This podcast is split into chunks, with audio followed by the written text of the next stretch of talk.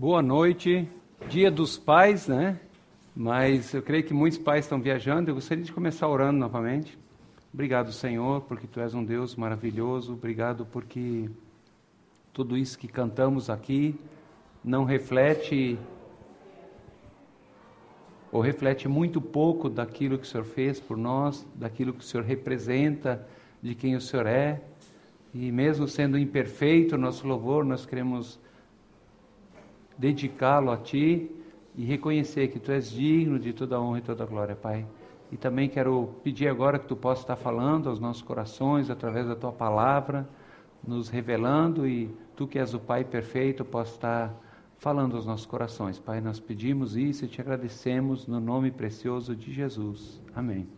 Nós estamos começando então uma nova série, né, terceira série do nosso livro Instrumentos nas Mãos do Redentor, cujo tema é Relacionamentos, uh, construindo relacionamentos transformadores. Construindo relacionamentos transformadores. Os relacionamentos que nós vivemos deveriam ter um propósito, né? não apenas para o nosso bem-estar. Nós fomos criados por Deus, todos nós, para experimentarmos relacionamentos profundos. Nós ansiamos por isso relacionamentos profundos, íntimos uns com os outros. É, mas nós percebemos que por causa da queda, como isso é difícil, né? Muitas vezes nós temos dificuldade de expressarmos realmente quem nós somos. Então, ah, nós fomos criados para esse relacionamento, mas por causa do afastamento com Deus, muitas vezes nós vivemos relacionamentos superficiais. Relacionamentos imperfeitos e de aparência. Não queremos deixar muitas vezes transparecer as, as, nossas lutas porque nós achamos que vamos ser rejeitados. Mas apesar de tudo isso, do afastamento com Deus ter fragilizado os nossos relacionamentos, Deus, nós temos um anseio de experimentar relacionamentos profundos. Todos nós queremos ter relacionamento profundo com pessoas, conhecê-las, amá-las como elas são e sermos amados e aceitos por Deus. Relacionamentos verdadeiros, onde é que a gente pode ser quem a gente é, sem ter que aparentar nada. Né? Relacionamentos onde é que a gente pode simplesmente desfrutar da companhia uns dos outros, né? Relacionamentos transformadores que nos supram de amor, de afeto, de cuidado. É como é gostoso você estar com uma pessoa que você não precisa aparentar nada, você é quem você é. Então todos nós ansiamos por aceitação incondicional, né? Mas nós podemos experimentar relacionamentos transformadores, mas esses relacionamentos transformadores verdadeiros têm um custo. Ali tem dois homens carregando pedra, né, construindo uma ponte. Relacionamentos profundos e transformadores não acontecem por acaso. Geralmente são fruto de uma crise, de um momento onde alguém chega junto de nós e, e se, sente a nossa dor, a nossa angústia, está ali ao nosso lado e diz: Olha, eu estou aqui com você. Pessoas que estão ao nosso lado em momentos difíceis, então tem um alto custo. Mas também, por outro lado, essa primeira mensagem nós queremos pensar um pouco sobre entrar no mundo das pessoas. Esse mundo que nós vivemos é um mundo egoísta, onde é que todas as pessoas estão olhando para si, buscando apenas os seus próprios interesses. Mas para construir relacionamentos profundos e verdadeiros, transformadores, nós precisamos sair do nosso umbigo, da nossa zona de conforto, da nossa segurança, entrar no mundo das outras pessoas. Precisamos deixar de lado muitas vezes as nossas necessidades, assim como o Senhor Jesus fez. Em Filipenses 2, 5 a 7, fala dessa realidade. O apóstolo Paulo diz que a nossa atitude tem que ser que nem a atitude de Cristo Jesus, que, embora sendo Deus, não considerou que o ser igual a Deus era algo que deveria apegar-se. Ou seja, o Deus eterno, ele abriu mão da sua glória e ele se tornou homem. Mas não apenas isso. O apóstolo Paulo continua dizendo que não considerou o ser igual a Deus algo que deveria pegar-se, mas esvaziou-se a si mesmo, vindo a ser servo, tornando-se semelhante aos homens. Muitas vezes é difícil para entender que o Deus eterno, Criador do universo, deixou a sua glória, se tornou um simples homem. Nós não queremos muitas vezes né, nos humilhar, mas o Deus eterno abriu mão de tudo do seu conforto, do seu status de Criador e se tornou um homem, se autolimitou por amor a nós. Então, veja, Deus deseja nos usar, a cada um de nós. Ministério não é para pessoas, para pastores, não é para facilitadores, não é para supervisores. Ministério é para cada cristão. E Deus deseja nos usar como agentes de transformação no mundo. Mas para isso nós devemos não simplesmente oferecer conselhos uns para os outros, não dar palpite na vida uns dos outros. Nós precisamos sair do nosso mundo e entrar no mundo das pessoas e revelar o amor de Cristo. Né? Não conselhos, mas revelar o amor de Cristo através dos nossos lábios, mas também através do nosso viver. Precisamos amar as pessoas sacrificialmente. Agora, muitas vezes nós não entendemos qual é o negócio de Deus. Nós achamos que o negócio de Deus é a religião, o negócio de Deus não é a religião, mas as pessoas, foi para isso que Jesus veio. É muito bom vir à igreja, é muito bom ir à célula, é muito bom nos reunirmos, sim, mas é muito mais do que isso. O negócio de Deus é pessoas. Em João 3,6 ele diz: Olha, porque Deus amou o mundo, amou cada um de nós tanto, que Ele deu o seu Filho unigênito para que todo aquele que nele crê não pereça, mas tenha vida eterna. Então, o negócio de Deus são pessoas, Deus não se importa com rituais vazios. E nós não entendemos muitas vezes do que a igreja é formada. Qual é a matéria-prima que Deus usou? Nós achamos que ela é formada, muitas vezes nós ainda nutrimos, nós, não, eu sei que eu sou pecador, mas nós insistimos, muitas vezes temos a tendência de nos escondermos porque nós queremos dar aparência, muitas vezes, as pessoas de fora, quando eles olham para nós, muitas vezes eles veem cristãos como santinhos, como pessoas perfeitas. E a igreja de Jesus não é formada por pessoas perfeitas. A igreja, o corpo de Cristo é formado por pessoas imperfeitas que estão lidando com o pecado a cada dia, que ainda não são totalmente transformadas, conformadas à imagem de Deus e que precisam diariamente da graça transformadora. Cada um de nós luta todos os dias com coisas que nós pensamos, puxa, eu ainda eu não deveria continuar lutando com isso. E nós vamos viver isso. Paulo diz que lá em Gálatas que quando nós vivíamos no pecado, nós fazíamos a vontade da carne, que nós éramos adúlteros, imorais, mentirosos, orgulhosos, e muitas vezes o máximo que nós podemos dizer, nós somos ex isso porque nós somos pessoas imperfeitas. Então a igreja não é um clube, uma religião, mas um hospital, né? Um centro de transplante, onde é que Deus pega os pecadores que reconhecem a sua limitação e ele diz que ele reconhece que nós não temos como agradar ele, ele diz que vai arrancar o nosso coração de pedra e colocar um coração de carne, um coração que bate por ele, um coração sedento por ele. E vai colocar a palavra dele nesse coração e vai nos fazer obedecer a ele. A igreja é um hospital, é um centro de confissão, onde é que nós podemos confessar os nossos pecados, reconhecer os nossos pecados. A igreja também é um lugar de arrependimento, onde é que nós precisamos constantemente mudar de rumo. Arrependimento é mudança de rumo, onde constantemente precisamos mudar o rumo da nossa vida. Porque, como cantamos, insistimos muitas vezes em andar na contramão de Deus. É um lugar de reconciliação. Onde muitas vezes, por causa dos relacionamentos imperfeitos, nós ficamos chateados, nos magoamos uns com os outros. Onde temos dificuldades muitas vezes de pedir perdão, nos humilharmos quando falhamos uns com os outros e de perdoarmos. Então é um lugar onde é que nós podemos nos reconciliar por causa daquilo que Cristo fez por nós. É um lugar de restauração, onde tudo aquilo que nós botamos fora da nossa vida, tudo aquilo que a gente permitiu que o diabo roubasse, Jesus restaura na nossa vida.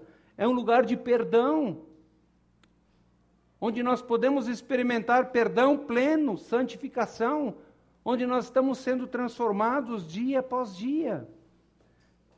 Então a igreja é um lugar onde é que nós podemos experimentar o amor de Deus, que é incondicional. Relacionamentos autênticos, não é um lugar de pessoas perfeitas, mas onde nós podemos experimentar relacionamentos autênticos.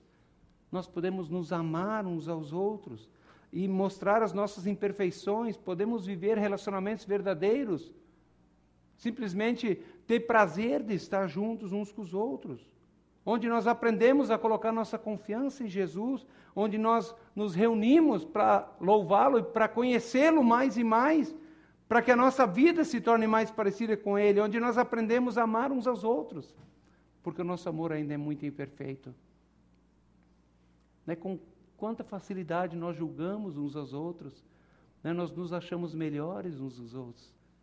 Mas onde é que nós podemos a aprender a amar como Cristo nos amou incondicionalmente, sem condições? Porque nós reconhecemos a nossa pecaminosidade.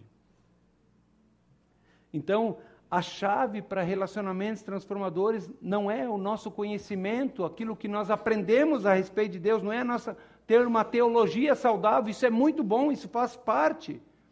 Mas a chave para relacionamentos transformadores é o amor. E em 1 Coríntios 13, 1 a 3, o apóstolo Paulo, interessante que ele estava falando para uma igreja. Ele diz lá, começa dizendo no capítulo 1 de 1 Coríntios que eles tinham todos os dons. Diz: Olha, não falta nenhum dom para vocês. E daí ele começa, mas era uma confusão aquela igreja. E no capítulo 12 ele começa a falar dos dons. Olha, vocês têm muitos dons, mas eles estavam usando inclusive os dons da maneira errada, de forma egoísta.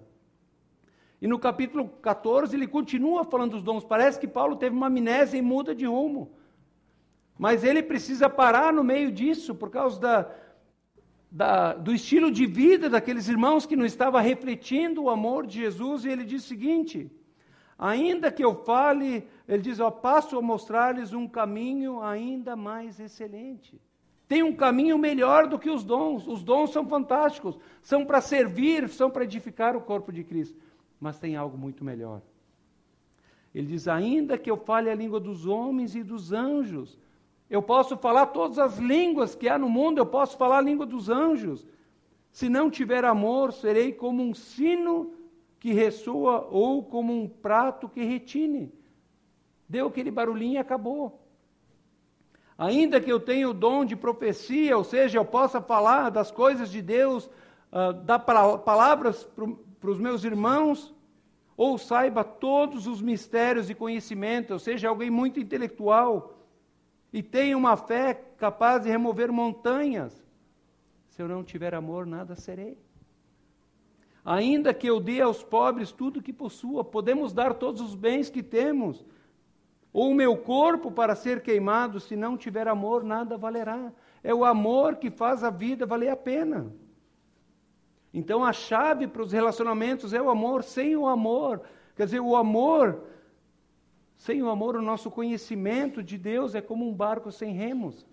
Nós não vamos para lugar nenhum. Não é o conhecimento aquilo que nós sabemos, mas o que nós vivemos. Então foi amor que levou Jesus a se sacrificar, a sacrificar, a fazer esse sacrifício terrível na cruz, como nós cantamos antes. Quando ele falou, não, nós cantamos, eu, não, eu não nunca saberei o preço. E lá em Isaías 52, 14, diz que as pessoas ficaram tão pasmados que Jesus foi tão maltratado que ele não parecia uma figura humana, não parecia gente. E isso não é nada. Além da dor física dele ter sido sacrificado, moído em nosso favor, ele estava levando o pecado de todas as eras, de todas as pessoas que viveram sobre ele, toda angústia, toda maldade da humanidade, ele levou sobre ele na cruz. Então foi o amor que levou Jesus a se sacrificar. E aquilo que nós fazemos, damos para Deus e falamos só tem sentido se nós vivermos esse amor. Então, a esperança para o pecador não está em respostas teológicas. Muitas vezes pessoas têm problemas e nós simplesmente falamos o que a Bíblia diz. Nós não nos conectamos com o coração, não ouvimos o que ela está dizendo, não sentimos a dor dela, as angústias dela. Então, sem o amor, nós não temos esperança, perspectiva de vida eterna ou vida eterna. Nós ansiamos por duas coisas: aceitação incondicional e amor incondicional. Nós queremos ser aceitos. Mas quantas vezes, né, estamos ah, vivendo o Dia dos Pais, quantas vezes eu passo para a Rebeca e para a Hannah a mensagem de que o meu amor é condicional? Né? Quando a gente fica chateado, quando elas não agem como a gente espera, como nós temos dificuldade de expressar esse amor tremendo de Jesus. Então, ele não vem ensinar verdades a respeito de Deus. Jesus não vem ensinar verdades a respeito de Deus, mas ele vem revelar a Deus. Ele amou as pessoas que eram difíceis de ser amados, ele andou com pecadores, curou doentes, tocou e curou leprosos. Morreu a morte, a nossa morte, a morte que eu e você merecíamos e nos ofereceu sua vida. Tudo isso ele fez por amor a nós. Então, o amor incondicional de Cristo só traz esperança para nós, não só traz esperança para nós, mas nos capacita a amar como Ele amou. É porque a natureza dele vem habitar em nós. Em 1 João 4, 7, 11 19, João escreve. E o que me fascina em João, que João antes, quando ele conhece, foi chamado por Jesus, e no início do, do período que ele andou com Jesus, ele e o irmão dele foram apelidados por Jesus como Borneges, filhos do trovão. Eram pessoas bravas, pessoas que queriam matar, queriam destruir, cortar a cabeça. Mas eles andaram com Jesus e o amor de Jesus, a vida de Jesus, a aceitação de Jesus impactou tanto o coração dele que ele foi chamado de discípulo do amor. E João escreve: Amados, Amemo-nos uns aos outros, pois o amor procede de Deus. Aquele que ama é nascido de Deus e conhece a Deus. Quem não ama não conhece a Deus, porque Deus é amor. Deus não tem amor, ele é a essência do amor. Ele nos criou por amor, ele enviou seu filho por amor. Foi assim que Deus manifestou o seu amor entre nós. Ele enviou seu Filho unigênito para que pudéssemos viver por meio dele. Nisto consiste o amor, não em que nós tenhamos amado a Deus, mas que ele nos amou e enviou seu próprio Filho como propiciação pelos nossos pecados, como sacrifício que desvia a ira de Deus. Não que nós tenhamos amado a Deus. Quando nós não damos a mínima, e talvez se tu não dá a mínima, eu quero te dizer que Deus te ama. E ele veio para cá porque ele quer mudar a tua vida, porque ele diz: não importa o que você pensa, não importa como é a tua vida hoje, eu te amo e eu quero mudar a tua vida. E ele continua dizendo: Amados, visto que Deus nos amou tanto assim, nós também devemos nos amar uns aos outros, com amor sacrificial. Nós amamos porque Ele nos amou primeiro, que coisa fantástica. Hoje eu posso, eu posso expressar amor por vocês ou por alguém, é porque Jesus me amou, porque ele me impactou com o amor dele. Não é porque eu sou alguém bom. Eu continuo não sendo bom, mas ele é bom. Ele continua sendo bom. Então nós não podemos fazer parte da obra transformadora dele, a não ser que nós abramos mão da nossa vida e nós deixemos ele viver em nós que nós encarnemos esse amor incondicional. Então, nós muitas vezes esquecemos do principal, que amar exige sacrifício. Que amar não é um sentimento, mas é uma atitude sacrificial. Né? Como é fácil amar pessoa que a gente gosta, aquela pessoa que nos agrada, mas aquela pessoa com quem nós temos dificuldade, que a gente olha e não bateu, né? que é diferente da gente, que que a gente fica irritado, é difícil, mas é essas pessoas que nós precisamos amar. É ter uma atitude sacrificial como Jesus. Jesus não gosta de muita coisa que a gente faz, mas ele nos ama. Então, para que, puder, que nós pudéssemos receber a vida de Cristo, ele abriu mão da vida dele. Mas uma coisa que tem acontecido com a igreja de Jesus, eu falo em termos né? não a aliança bíblica, mas a igreja de Jesus, o corpo vivo de Cristo, é que nós não queremos mais abrir mão da nossa vida. Nós queremos viver a nossa vida e Deus se tornou apenas alguém que está aí para satisfazer os meus desejos. Não o Senhor, que tem todo o direito, que é dono da nossa vida, aquele que morreu por nós, aquele por quem nós devemos nos sacrificar, para que outros possam experimentar o amor de Cristo, nós precisamos estar dispostos a abrir mão da nossa vida. Se nós não abrirmos mão da nossa vida, outras pessoas não vão conhecê-lo. Pensa aí. Quem trouxe você para Jesus? Quem revelou o amor de Jesus para você? O quanto essa pessoa abriu mão do seu tempo, talvez períodos de oração, orando por, pela tua vida, percebendo necessidade na tua vida, colocando você diante de Deus e dizendo: Deus, essa pessoa precisa conhecer o teu amor.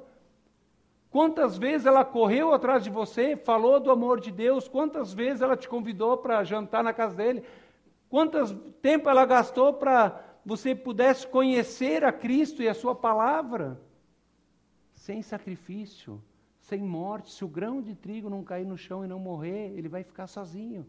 Mas se ele morrer, vai dar muito fruto. Então nós precisamos lembrar do principal né, que amar exige sacrifício. Então, quantos de nós aqui experimentamos relacionamentos redentores, pessoas que nos salvaram? Eu lembro com muito carinho, eu não vejo muito, há muito tempo, mas Paulo Bueno, um colega do seminário, num período de muitas lutas, de insegurança, que eu, que eu vivia pisando na bola com Deus, e eu estava eu, eu tava fraco na fé naquele período. E ele ia comigo, chorava comigo, orava por mim e dizia: Cara, Deus não desiste de você, Ele te ama. E ele me fortaleceu naquele tempo. E eu tenho um carinho muito especial com ele, porque ele encarnou o amor de Cristo. E revelou Jesus que me amava, independente das minhas atitudes, independente da minha debilidade no momento. E isso fortaleceu a minha fé.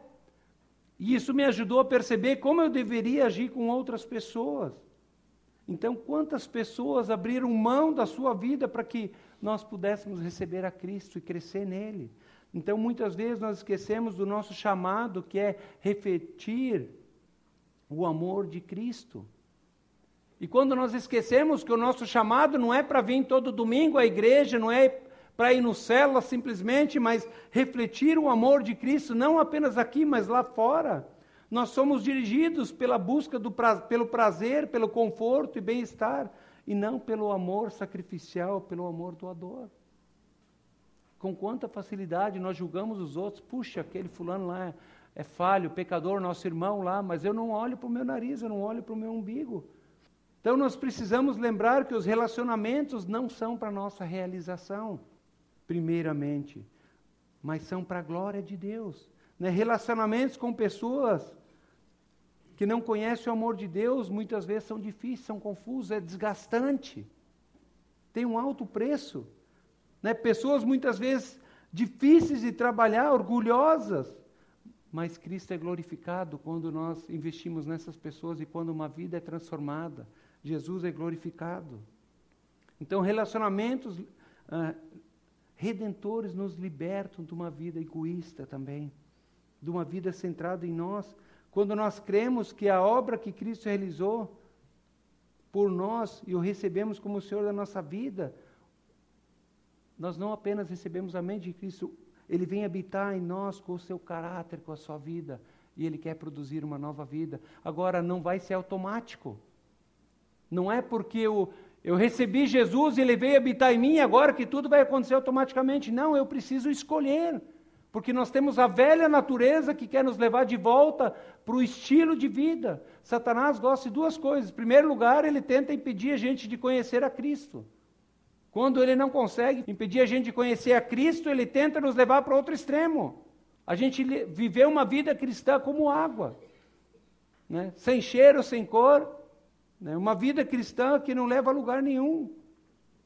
Então nós, nós só podemos desfrutar de um relacionamento com Deus por causa daquilo que Ele fez, por causa da justificação.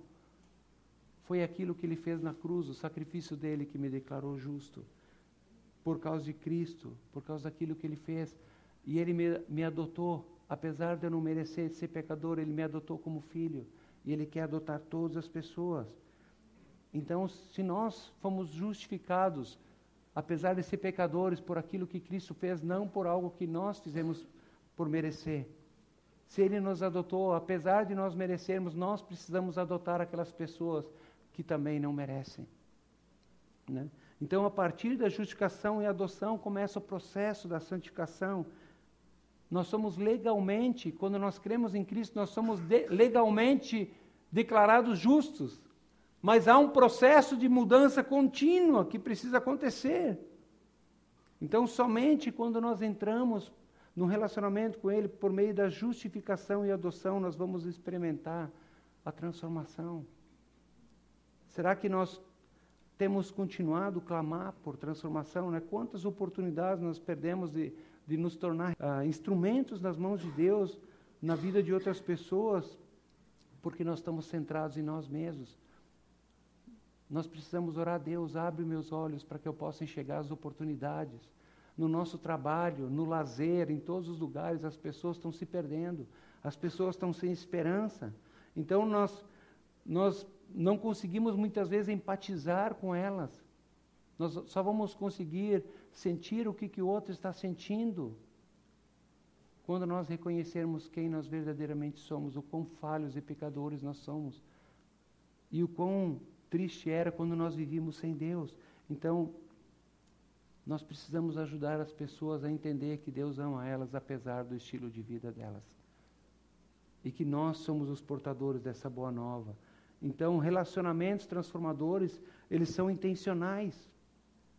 Eles não vão acontecer por acaso, são intencionais. Nós precisamos, primeiramente, levar essas pessoas que nós nos importamos, essas pessoas que Deus coloca no nosso caminho, nós precisamos levá-las até Deus por meio da oração. Dizer, Deus, o fulano de tal está com a vida arrebentada, ele precisa do Senhor. Ele não te conhece, ele não tem esperança. Depois nós precisamos levar Deus até essa pessoa por meio do nosso testemunho, precisamos compartilhar aquilo que Cristo tem feito na nossa vida, para que Ele as transforme também. Então nós precisamos encarnar o amor de Deus para que nós possamos ser instrumentos nas mãos de Deus. E encarnar o amor de Deus significa nós sermos transparentes. Dizer para elas, meu querido, eu sou, eu sou muito pecador. Jesus nunca nos chamou para falar das nossas virtudes, mas das virtudes dele. Que apesar de eu ser pecador, de apesar de eu não merecer, ele me amou e morreu por mim. Colossenses 3, 12 17, o apóstolo Paulo ele diz: todos nós, que, que todos nós temos esse chamado. Portanto, como povo escolhido de Deus, santo e amado, revistam-se de profunda compaixão, de bondade, humildade, mansidão, paciência, suportando uns aos outros e perdoem as queixas que tiverem uns contra os outros.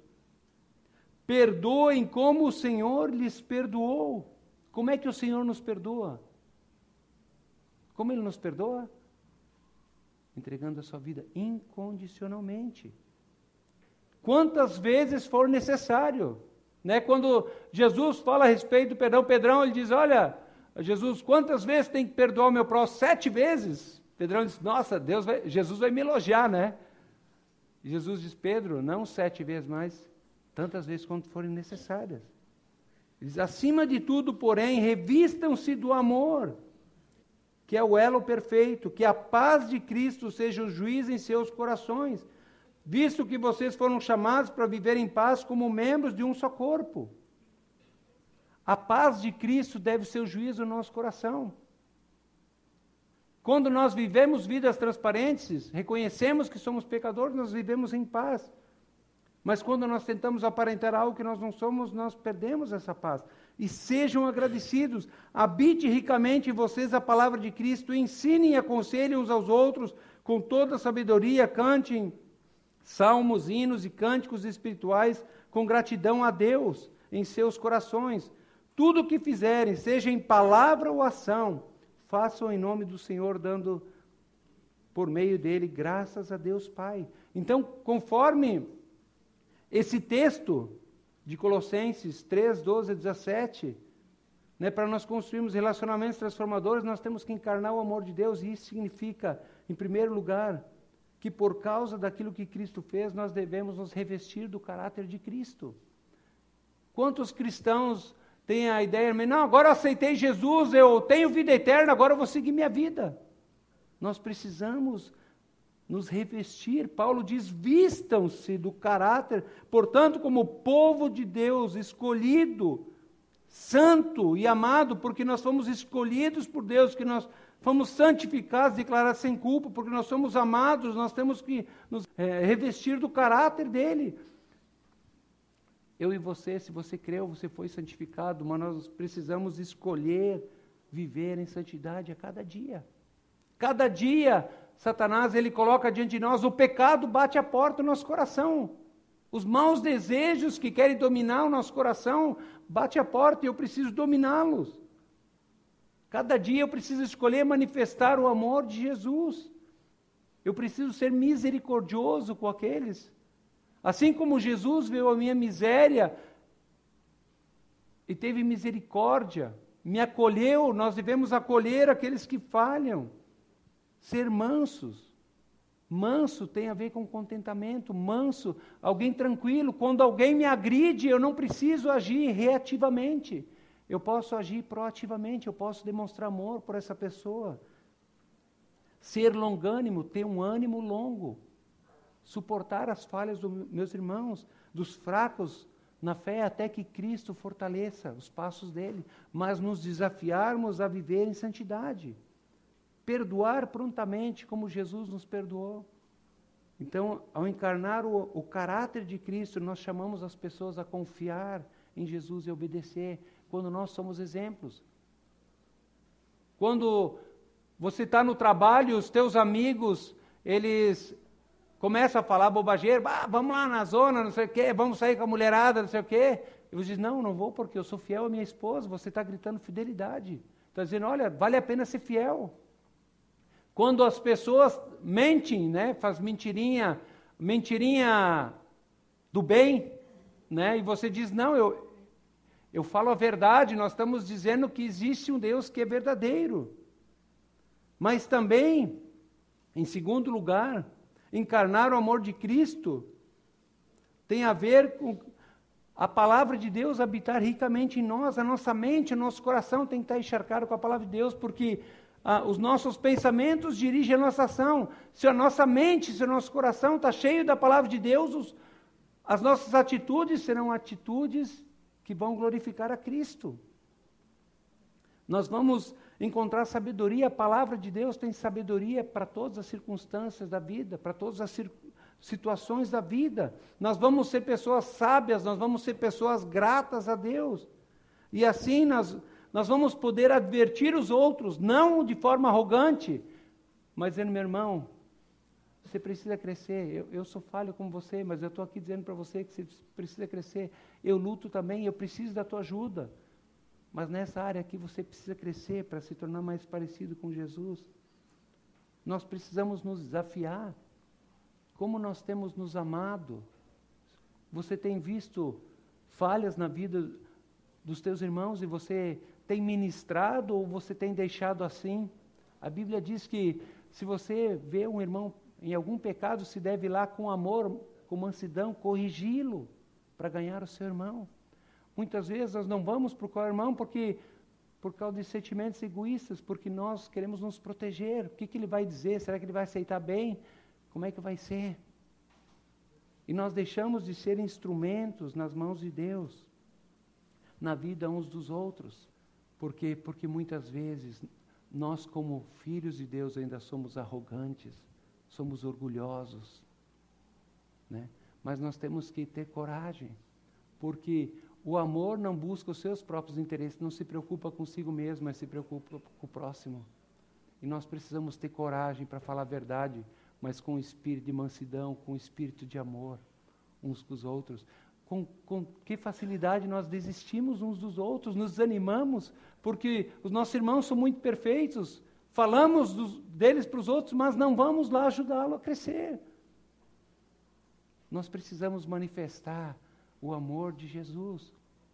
Jesus era alguém que falava a verdade com as pessoas, mas com muito amor. E o que mudava as pessoas não era a verdade que ele falava, mas era o amor com que ele falava que constrangia as pessoas.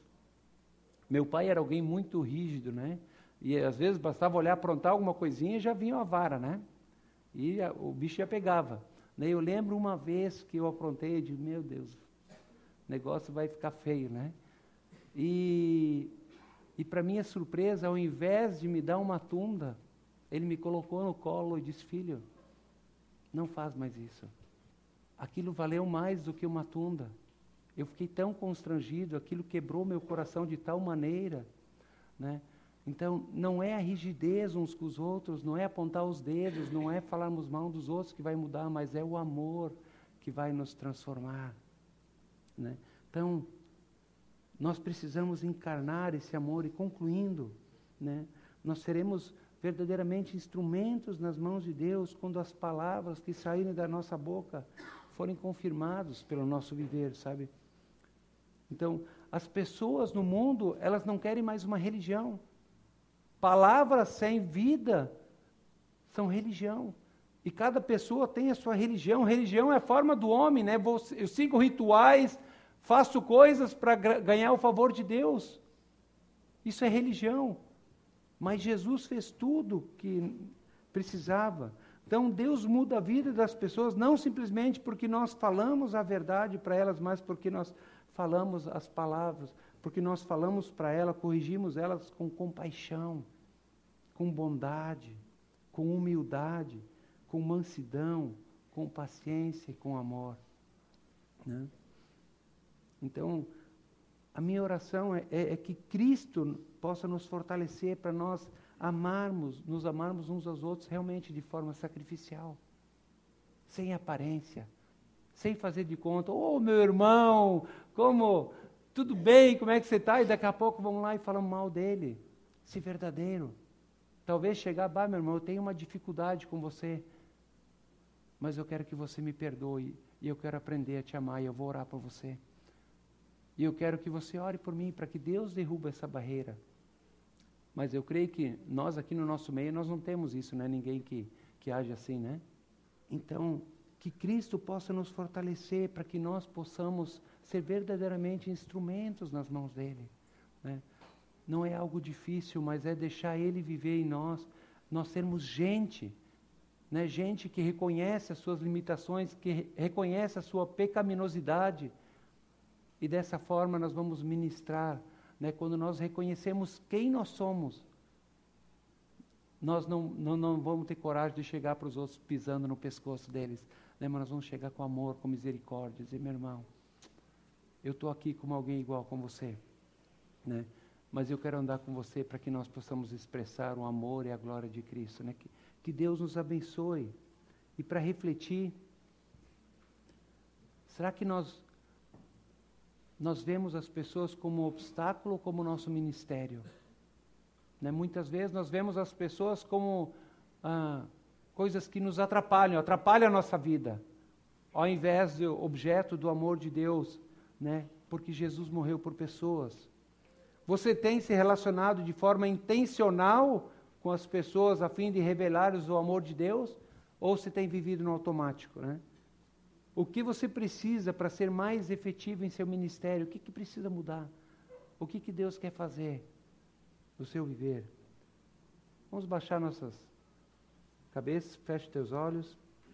Obrigado, Senhor, porque hoje nós podemos comemorar o Dia dos Pais e nós somos imensamente gratos porque Tu és o nosso Pai perfeito, o Pai que nos ama, o Pai que nos aceita como nós somos, o Pai que deu a vida por nós, o Pai que se sacrifica e que nos ama incondicionalmente.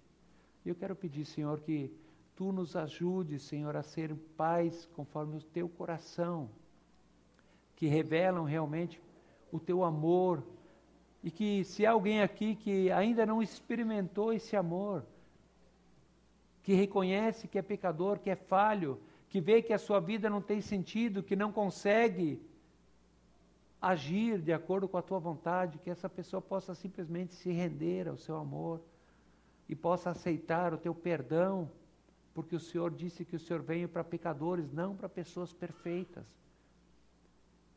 Obrigado porque o Senhor chamou a nós, pecadores, para ser teu povo, para expressarmos a tua glória não como pessoas perfeitas, mas como pessoas que estão no processo de transformação, que te amam e que querem revelar a tua glória.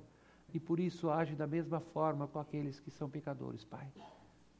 Nos abençoa, Pai, nos ajuda a vivenciarmos relacionamentos verdadeiros, relacionamentos transformadores, a nos desafiarmos a ser mais parecidos contigo e expressarmos a glória para que as pessoas lá de fora possam olhar para nós e não verem santinhos, pessoas que vi, falam uma coisa e vivem outra, mas pessoas que reconhecem as suas limitações, mas que amam sacrificialmente, que se importam com os pecadores, com os moribundos, com aqueles que não têm esperança, com aqueles que não têm nada, porque o Senhor fez isso aqui, Pai. Nos capacita e nos ajuda, Pai, no nome precioso de Jesus. Amém.